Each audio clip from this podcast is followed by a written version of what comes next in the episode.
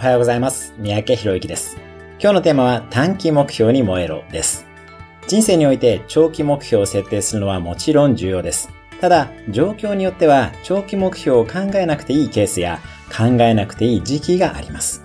例えば、留学中とか駐在中、特殊な状況である程度の区切りがある場合や、環境が変わったばかりで目の前のことに集中した方がいい時期などです。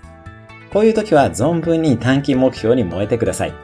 短期目標にフォーカスし結果を出すことで自信が持て、長期のビジョンも見えてきたり、短期目標で出会った仲間から刺激を受けて未来が見えてきたりもします。同様に未来がなかなか見えない時は思い切って3ヶ月限定などで今の仕事に燃えるなど短期目標にフォーカスしてみましょう。こうすることで逆に未来が見えてきたりするものです。